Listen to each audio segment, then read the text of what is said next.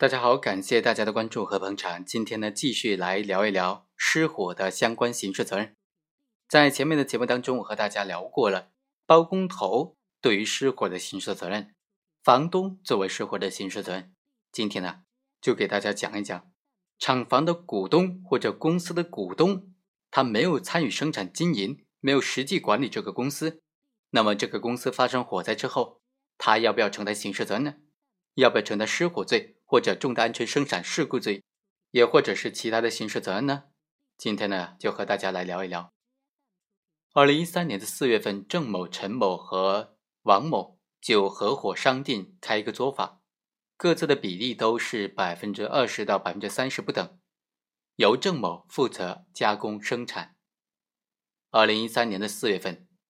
这个工厂呢，在没有配备符合国家规定的劳动安全设施。和组织工人进行劳动生产的安全培训的情况之下，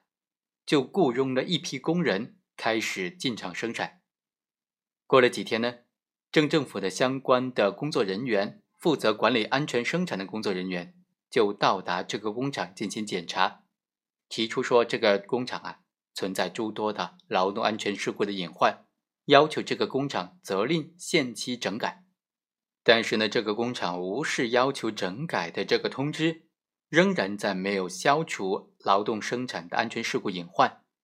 以及没有配备符合国家规定的劳动安全设施的情况之下，继续安排工人进行生产。后来啊，因为这个主要的负责人郑某的小女儿在这个工厂之内玩打火机的时候，不慎引发的火灾，造成了这个工厂之内十二个人死亡，五人受伤。还有大批的财物被焚毁，最终检察院认为本案的四个股东都构成了这个重大安全生产事故罪，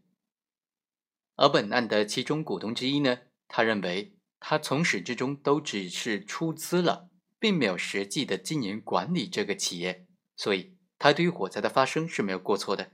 他不需要承担刑事责任。他的辩护人就提出啊。首先，本案发生的直接原因是郑某的女儿郑某欣，她玩打火机的时候引起的，所以这个小女儿、这个小朋友是本案事故的第一责任人。第二，股东之一郑某，他作为这个工厂生产经营的管理人员，是事故的第二责任人员。第三，作为股东之一的陈某，他只是一个出资人而已，他并没有负责具体的生产经营管理工作。不可能知道这个厂存在安全隐患，在没有成立有限责任公司的情况之下，陈某并非是事故的直接责任人员，他不属于这种劳动安全生产事故的犯罪主体，所以不能够以重大劳动安全生产事故来追究他的刑事责任。其他的两个股东呢，也都提出了，他们只是占有非常小的一部分股份而已，并没有参与到具体的经营管理过程当中，作用非常小。不应当承担刑事责任。法院经过审理就认为啊，被告人租用了没有配备消防安全设施的民楼，擅自的改变用途，进行加工，变成一个生产作业的场所，还在这个作坊之内违规住人，并没有配备国家符合规定的这种劳动安全生产设施和组织工人进行劳动安全生产的培训，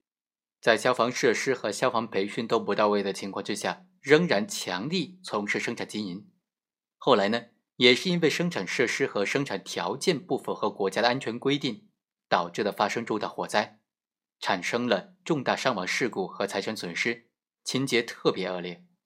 各个被告人的行为都已经侵犯了劳动者的生命健康和重大公司财产的安全，所以都构成重大劳动安全事故罪。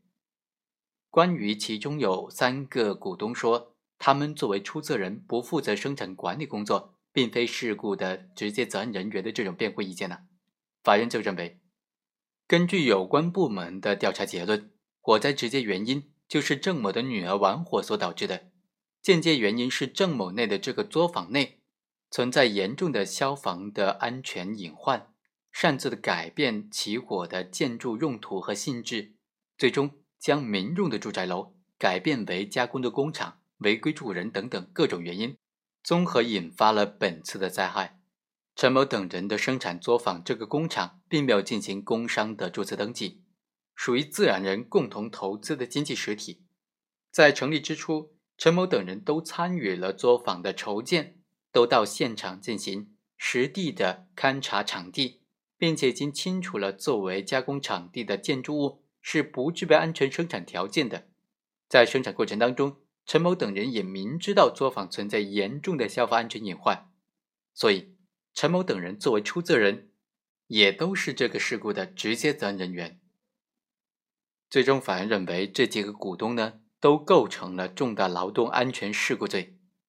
好，以上就是本期的全部内容，我们下期再会。